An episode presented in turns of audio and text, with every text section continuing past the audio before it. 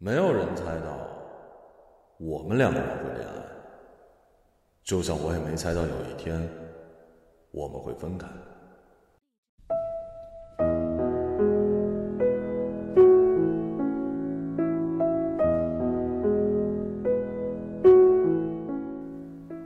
我曾经问他：“你爸妈人好吗？”他说：“非常好。”我满意的吸着奶茶里的珍珠，一手把怀里的书本放到台阶上，靠在他的怀里。隔着厚厚软软的羽绒服，感受着他的心跳，自然的嗲着声音说：“真的呀，那会一直好吗？你知道吗？我有个姨妈，她结婚那天，她的公公婆婆吵着要分家，分给他们一箩筐的稻谷，是带壳的稻，还不是大米。”听妈妈说，那个年代的冬天，雪下的有她膝盖那么厚，他们小夫妻靠着娘家的接济才过了那个寒冬呢。如果是我遇到恶婆婆，我肯定斗不过，就自挂东南枝了。他紧了紧胳膊，周身暖了一些，冷风中略带鼻音的声音传到耳朵：“嗨，哪能呢？还有我呢。”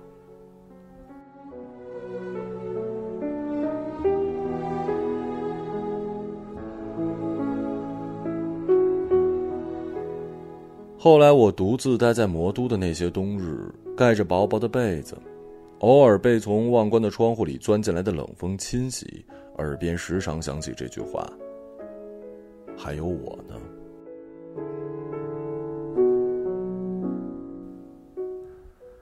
彼时我们还没有见父母，大家都很在意这些礼俗，把它当做恋爱里的重要里程碑。我第一次见他的父母，感觉良好。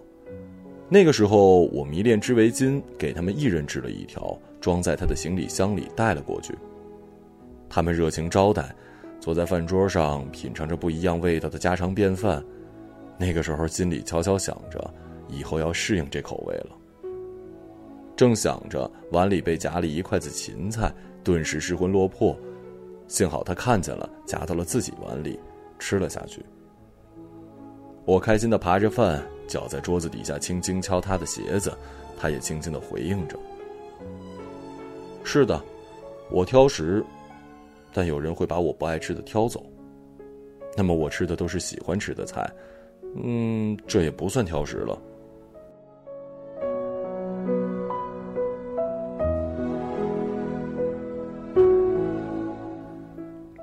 我们的第一个情人节是在开学的前一天。短信里，我们约好提前一天返校。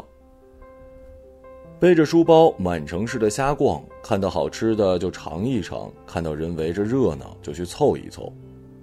似乎这个城市我们初来乍到，然而我的心里还有一点小盼望，盼望他可以送我一束鲜花，这样的话我也可以抱着一束花招摇过市，学着路过的姑娘们扬头浅浅微笑，时不时的低头清秀。就在我目不转睛的望着一位爆花姑娘时，耳边传来了一声“小心”。他拽过我的胳膊，一辆自行车擦身而过。这一拽，让我避开了那辆车，也感受到了外套外的一层温暖。车过了，他仍然小心的拽着我，在拥挤的人群中前行。走过了那段人多车堵的小道，附在我胳膊上的力量渐渐减弱。随即，一只手掌的温度。附上了我的手掌。我扭头看他，他目不转睛的看着前面，和我的脸红比起来，他显得很镇定，低下头，心里一阵窃喜。原来，这就是牵手的感觉啊！不记得那天走了多少路，吃了什么东西，说了什么话，大抵都是你情我浓的样子吧。那个时候太年轻，太羞涩，太纯情。总觉得开房是一件冒天下之大不韪的事儿，哪怕我们真的走累了，想去休息一下。我们一条街一条街的闲逛，直到日落人少，又到宵夜烧烤，再到夜市散去。路两旁的霓虹灯在二月的白雾里暧昧的朦胧，我们就这样手牵手，坐在市中心的小亭子里，任由人来人往，彼此看着对方，你一句我一句的聊着天儿，直到凌晨。渐渐的，市区热闹起来，公交开始运行。疲惫的我们钻进空调车，恍如隔世，再急急忙忙赶去学校。排队报名交学费，开门打扫整理床铺，一头倒下去睡了一个天幕。迷迷糊糊的我在想，不管我们最终变得如何，这段经历是唯一的。承认它的甜蜜也好，否定它的感受也罢，它终究是不可被替代的。而那个情人节的后半夜，我虽然穿着厚厚的羽绒服，却依然冷得发抖。我心里不止一次的盼望他可以抱紧我，但是他始终没有。因为当时的认知里，我们还处在牵手的地步，不越雷池是礼。你看呢？他呢，就是这么一个按部就班的人，而我，甘之若醴。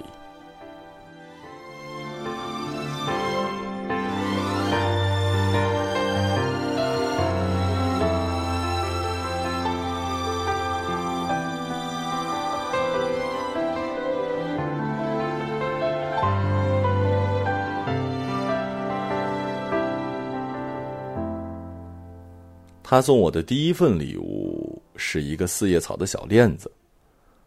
我从小就喜欢挑一个好看的盒子，然后往里放很多的小东西，比如往盒子里珍藏暗恋成一对儿的玻璃珠中的一颗，收藏着那个一笑就是十里桃花的白衣少年折的千纸鹤，还有大哥外出旅游回来送我的一串平安小鼓，还有高中时候的小日记本和毕业以后和他在一起记录着日常消费的小小账本。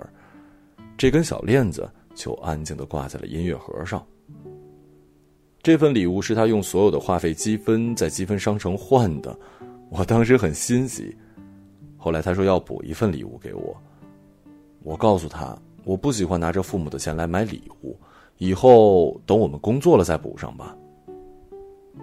后来我们便心心念念期待着毕业工作，工作了他进了事业单位，朝九晚五，收支平衡。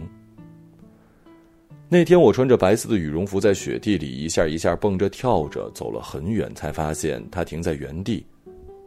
你怎么不过来啊？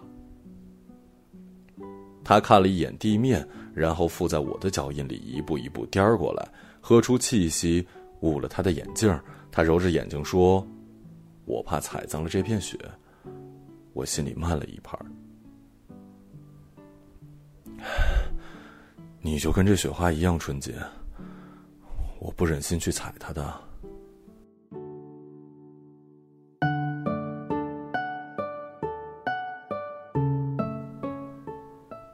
当时的我有没有脸红呢？不记得了。好在冷风一吹，我就会满脸通红，或许掩盖了我当时的窘境吧。我犟着嘴：“你又不是要踩我。”他送我回到女生楼下，递给我一个小盒子，让我回去再看。我在楼梯拐角的地方偷偷打开。第二天，我就带着这个链子去见他。可能是皮肤过于敏感吧，戴了半天，脖子红了一圈并发痒。他不敢让我继续戴，帮我取下来。我小心的收起来。也许正因如此，他才得以保存到现在吧。从那之后，我的脖子上再也没有戴过任何链子，任何形状或者材质的。尽管有很多人夸我的脖子修长，锁骨秀气，适合戴锁骨链。我送他的第一份礼物，是一幅素描。虽然我经常在朋友圈乱发一些画的很糟、没有美感的画儿，但我确实学过素描，虽然时间很短，技术很渣。那是我平生的第一张素描，也是迄今为止的唯一一张。那天是他的生日，距离情人节一个月后。我在寝室楼后的桑树下拿着那幅素描等他，他收好花看着我，然后就突然的低下了头。感觉一股呼吸越来越近，我一晃也赶紧低头，一大片的头发落下来，挡住了脸颊，似乎有什么触碰到了头发。与侧脸擦肩而过，只在蜻蜓点水间。他笑了一声，然后奸诈的告诉我：“我很喜欢你的画，但是这个才是我想要的生日礼物。”我有点茫然，不明白刚刚那个算不算亲吻，讷讷的反问：“什么礼物啊？”亲吻啊！我吻到你的嘴了。我瞬间也奸诈一笑，十分坦白的告诉他，并没有。刚刚我低头又侧脸，你只是亲到了脸，而且还是被头发给挡住了。听完，他一瞬间失神，于是我更加得意的哈哈大笑，却不想一阵柔软落了下来。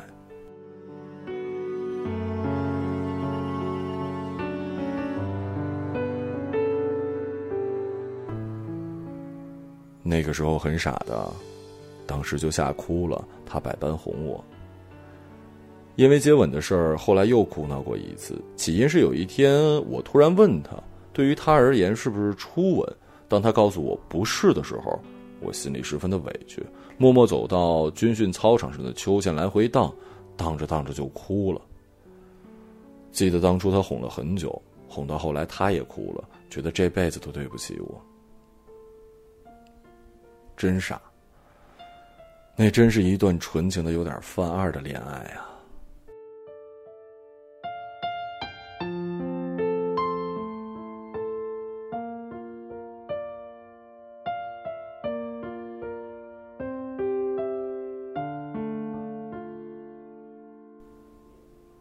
他呢很喜欢听我说故事，每次我讲故事或者是瞎编的时候，他都听得很认真，刨根问底儿。结束之后还会狠狠的夸我博学多识。被夸得美滋滋的我便放出豪言，许诺给他讲一千零一个故事。我问他：“你知道我为什么要给你讲一千零一个故事吗？”嗯，因为千里挑一，不是。虽然不喜欢《一千零一夜》故事，但是《一千零一夜》后是个好结局嘛。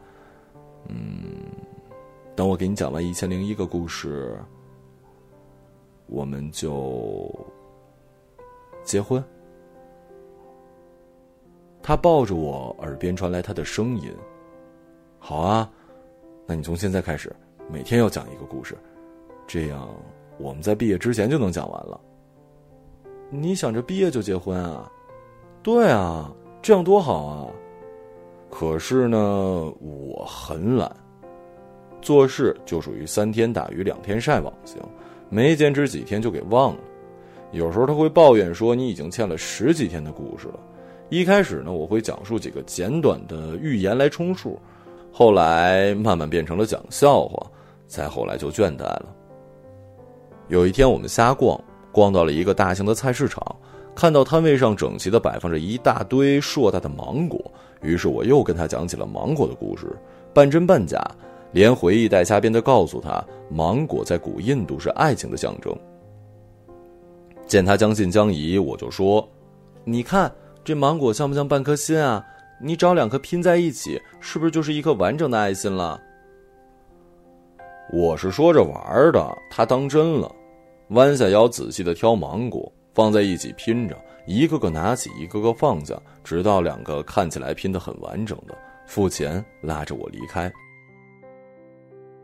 我一路满心小路，跌跌撞撞。那时候我们没有去处去分享这对芒果，便只能回到了学校食堂。他仔细洗干净，拿刀慢慢划开，然后递给我。我开心的很，淑女的一口口吃完。他替我小心的擦掉嘴角的叶汁。然后把另一颗也递给了我。我浪漫的想，这是要告诉我他的整颗心都要给我的意思吗？芒果的香味浓郁，我至今只要想起芒果，就会想起它的香味，想起那个午后，怎么也忘不了。因为之后我突然病倒了，来势汹汹。校医告诉我是芒果过敏。我整整在寝室里待了一个星期没出门，脸上、耳后长满了小红泡，然后蔓延到胳膊上、腿上，几乎全身浮肿了一圈。嘴角自不必说了，长满了小水泡，一动就会一个个裂开，然后再愈合。每经过一晚的休息，它们便愈合了。但第二天一旦我开口说话或者简单进食，它们又裂开，撕裂的疼痛虽不及肺腑，却是难忍的。那一个星期，我的三餐只靠一根香蕉维持，而这根香蕉我却要花费两个小时吃完，拿个小铁勺一点点挖着往嘴里送，跟个半身不遂的中风患者一样，全身浮肿，人比黄花瘦。那个时候坐在窗，那个时候坐在窗户边看着操场上的同学，伤感的想：或许我这是对爱情过敏吧。有一天，我跟他说：“我好饿呀，哪怕喝一碗粥也满足了。能不能买到藕粥啊？因为藕粥可以去疤。”那个时候情况已经好转，那些水泡占领过的地盘开始了一轮新的折磨，发痒、蜕皮、留疤。而后我又躺在被窝里，疲惫又不舒服的睡下去。傍晚的时候，他约我下楼，递给我一个饭盒。我抱着在冬日里发烫的温度回到寝室，打开，一阵香味儿灌满了寝室，竟然真的是一碗藕粥。那年因某高校寝室发生火灾，全城大学引以为戒，禁止使用电饭锅等物品，而要用酒精炉去煮一锅粥，那耗费的时间除了爱，没有其他杂质了。不知道是不是那碗粥的效果，后来那些看似是疤的完全消散了，没有留下一点痕迹，甚至有同学好奇的盯着我说：“感觉你过敏了一场，人变得更漂亮了。”那个时候，我存着一个备忘录，每讲完一个故事，便记下一个数。搬家的时候，我翻到那个备忘录，却发现还剩九百多个故事，居然剩下那么多。如果我当初都讲完了，结局会不会不一样呢？一千零一夜里，故事不够动听的都遭到了杀戮，唯独那个少女。讲了整整一千零一夜，方获得了良缘。如果如果有如果的话，我一定会讲完一千零一个故事的。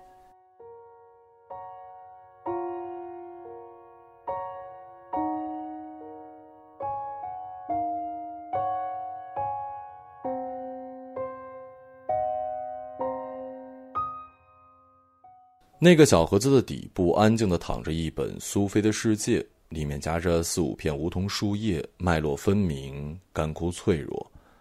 这是大学军训后他送给我的。那个时候我想家，跟他说起院子里有一棵很粗壮的梧桐树，说到我喜欢梧桐，喜欢发黄的树叶，如同泛黄的书签一样，让人对其的经历浮想联翩。那时树叶正绿，他悄悄爬上树，摘下来压在了苏菲世界里，制成了标本，和书一起送给了我。可惜我没有把我们老师在宿舍楼下偷来的柿子制成标本，没有趁着夜色带着兔宝宝去啃食偷摘食堂阿姨种的青菜做成标本，没有把他对给我的那个大大的丑丑的雪人做成标本。如果一切都可以做成标本，一起放进小盒子里。我想把这座城都塞进去，让我们都出不去。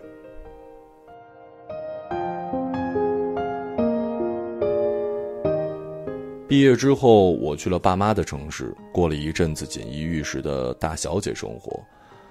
想了想，一咬牙还是回来了。他捧着花来车站接我，我们紧紧相拥。一向内向的他不顾人多，亲吻了我。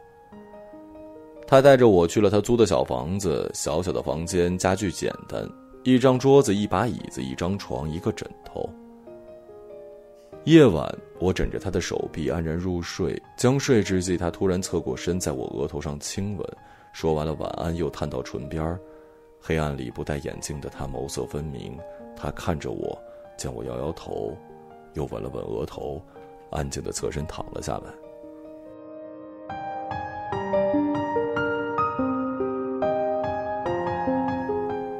后来被小猫知道我留在这个城市，它十分照顾的让我搬过去跟它一起住。我走的那天，它是送我过去的。小猫是一个跟我一样有一些懒的姑娘。搬完东西，我跟小猫坐在客厅吃西瓜，却见它拿起扫把仔细的打扫着我们的房间。那一刻，我觉得它买的西瓜特别甜。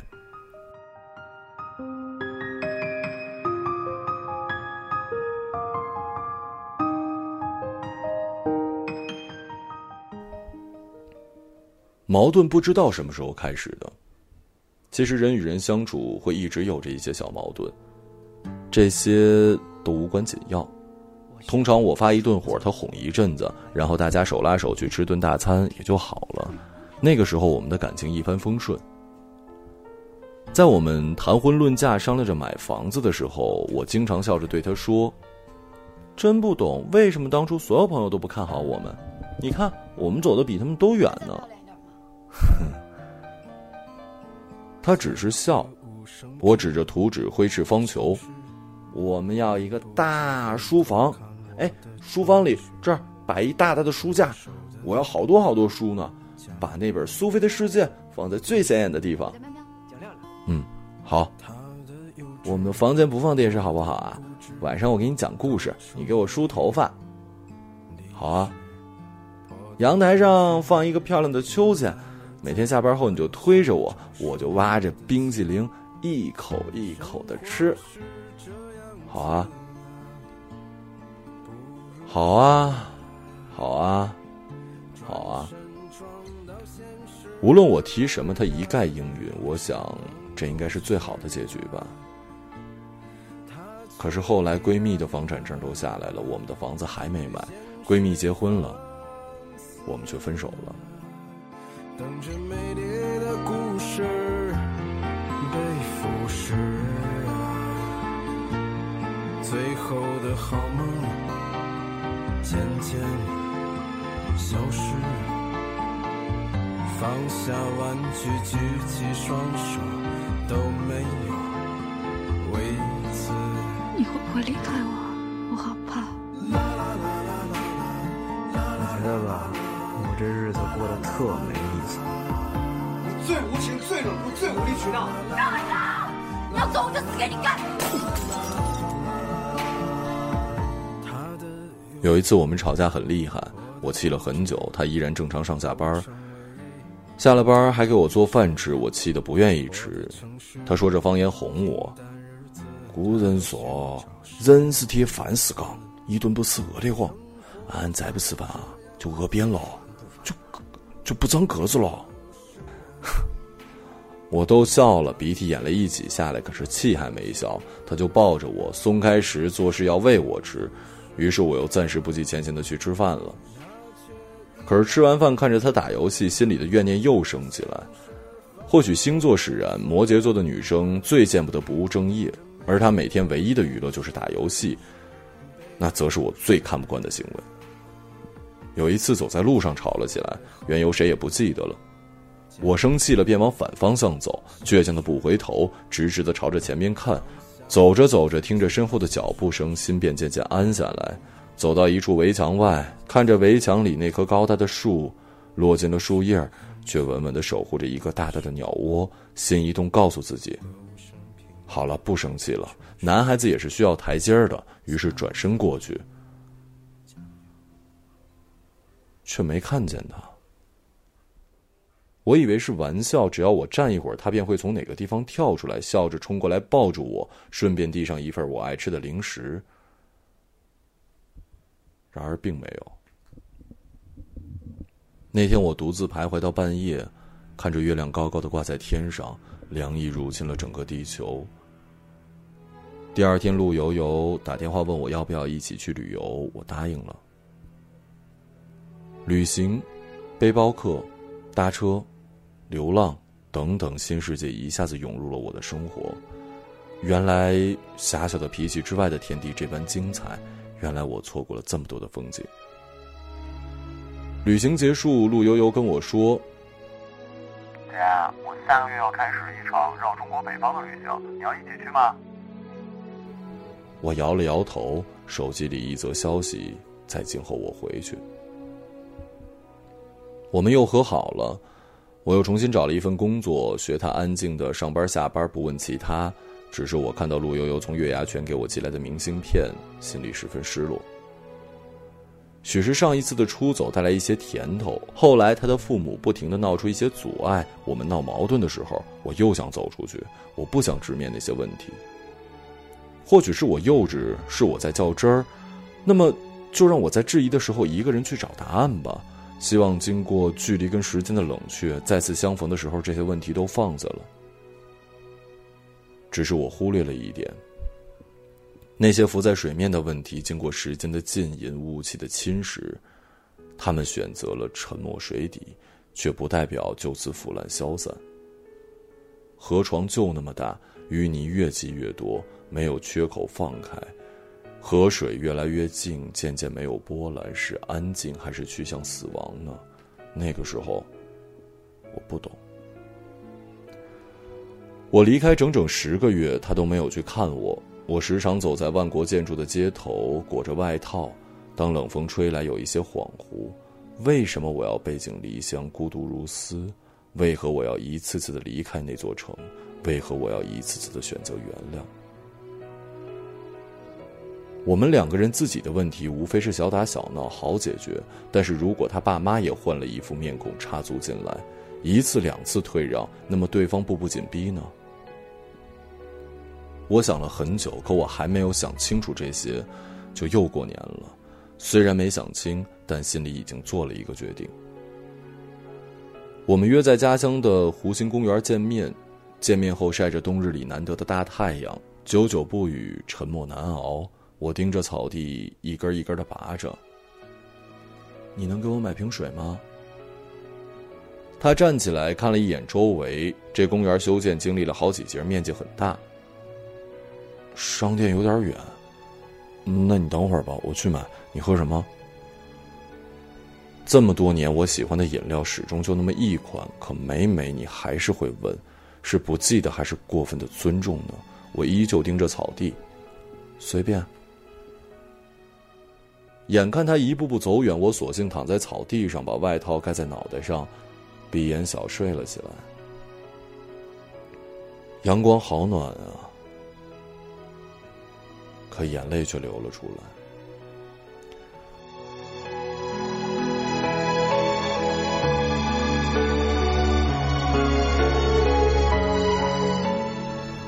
不知过了多久，他回来了。快进黄昏，我们就这么坐在干枯的公园草地上，距离很近，却不再依偎。我们看着落日的方向，感受着从阳光炙热渐变为温柔的暖洋洋，再到这冷飕飕的凉意。就这么静静的坐着，目光随意的看着四周。湖水波光粼粼，大地一片萧瑟。亭子里的老人家拉着二胡，唱着一曲不知名的黄梅戏。扎着羊角辫的女孩在欢蹦乱跳。路上的行人边走边谈话的声音传过来，一股家乡陌生又熟悉的方言。狗声和偶尔响起的鞭炮声引起了路边一片车的警报。我们。不能和好了吗？我摇着头不敢出声，怕一口哭腔过于明显。我回家了，我骑车送你，不用了。但他依然骑着车，慢慢的跟在我的后面。我拽了一路的树叶，揉碎扔进口袋，再拽一片，揉碎扔进口袋。他始终跟在我的后面，直到爸爸开车来接我。从车窗玻璃望过去，他坐在广场的大理石台阶上，低着头，不知在想些什么。我忍着，没哭出来。分手的时候，我也刚好处在工作的低谷期，在电话里，我表达了我的意思。我以为他会沉默，会反驳，但是没有，他只是静静的说了一句：“我知道了。”你没意见吗？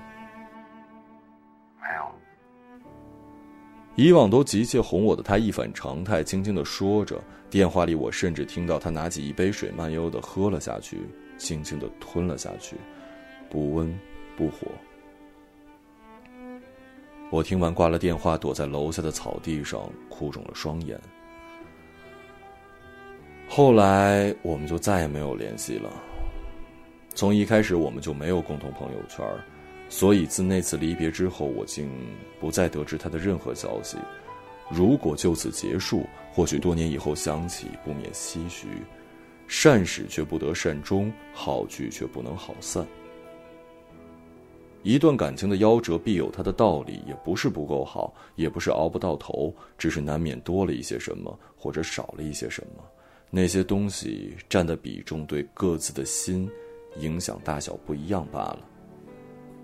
你不在乎就能白头偕老，若在乎，强行走下去只会一夜白头。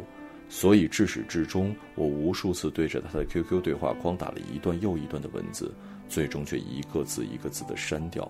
对于朋友的询问，我也一直缄默。不管怎么样，我们曾经美好过，不是吗？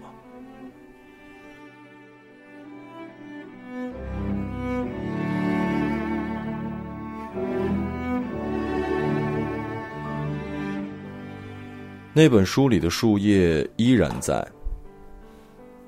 是的，它们已经枯黄的不成样子了，经脉分明的不敢去触碰，生怕一碰就碎，生怕那碎末随风飘离飘远，也生怕那碎渣刺进眼睛里，揉出一片红肿，生怕自己在睡梦里看见往后会不知道再做一次怎样的选择。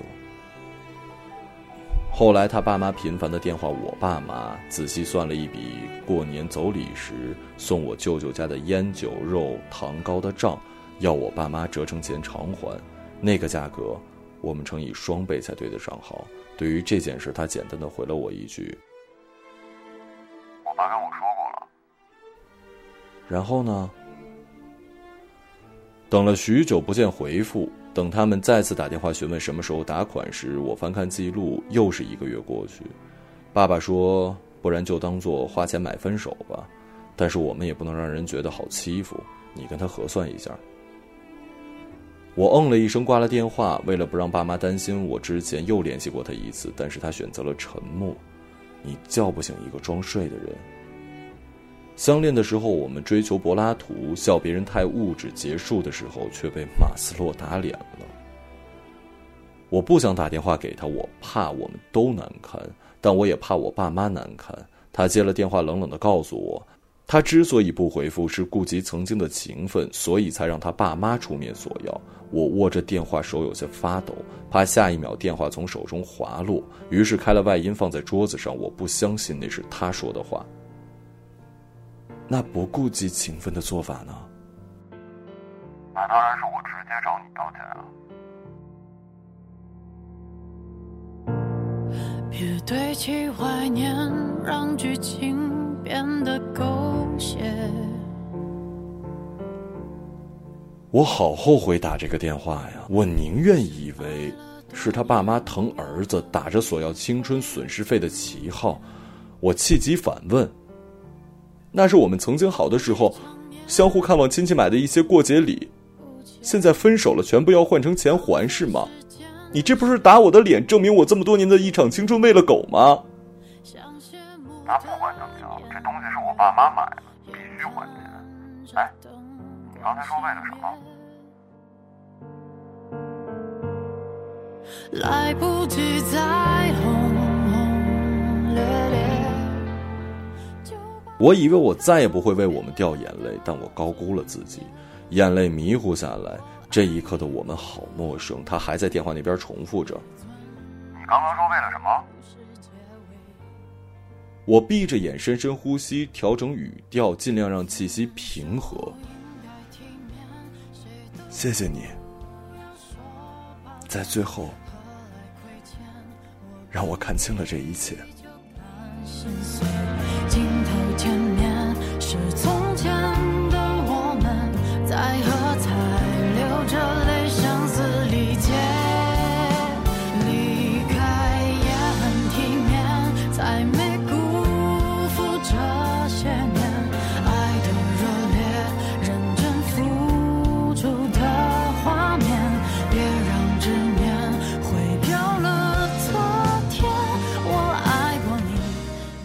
然后伸手按下了挂断，再也不想听见这个人的声音。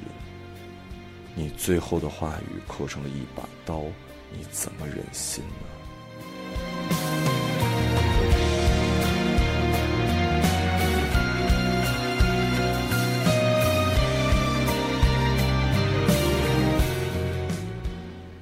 这毕竟是我迄今为止唯一的一场恋爱。我们相识了十五年，恋爱了六年，在落幕之后，我们就应该安静的离开观众席，带走剩下的瓜皮果壳和一场震撼，不是吗？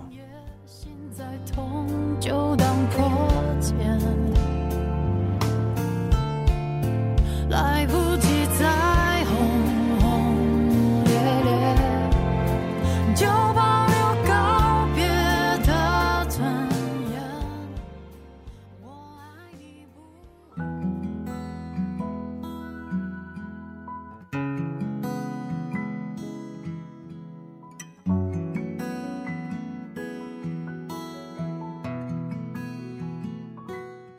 夏去秋来，在这座城市每天上班下班的路上，都飘着一地的落叶。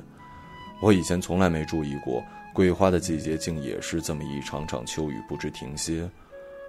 偶尔我会去那个校园走走，踩在那条梧桐路上，有时候树叶飘到头上，有时候想伸手去够，却发现这些树竟然那么高。有一天，我看见一个男生鬼鬼祟祟从树枝上跳下来，把几片梧桐树叶递给了身边那个粉色的女孩。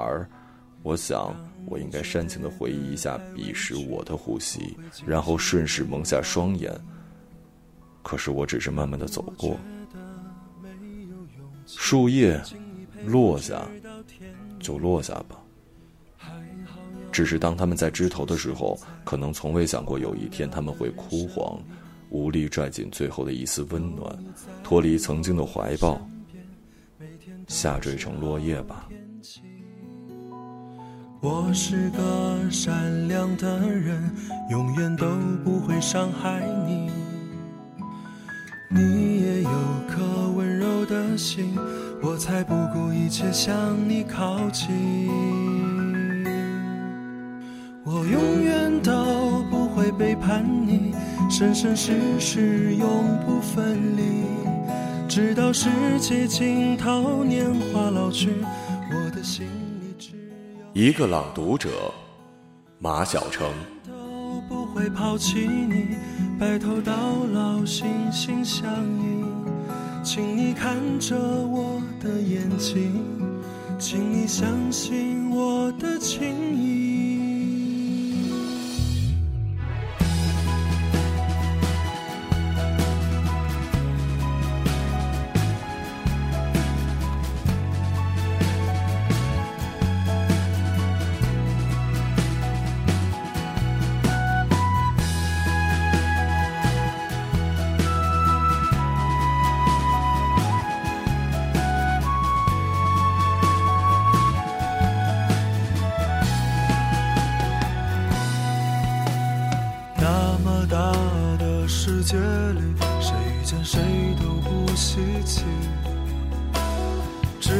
恰好我们相遇，顺便就撮合在一起。当你觉得太委屈，也许是你自己的问题。当我觉得太糟心，因为梦见前任的身影。那么久的人生里，时间的难能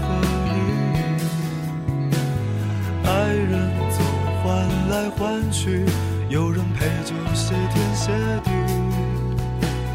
我是个虚伪的人，早晚也会伤害你，但说不定你已习惯，男人没几个好东西。总有一天我会背叛你，哪有什是这一秒，我是真的爱你，想拥有你的身体。总有一天我会抛弃你，或者你先把我抛弃。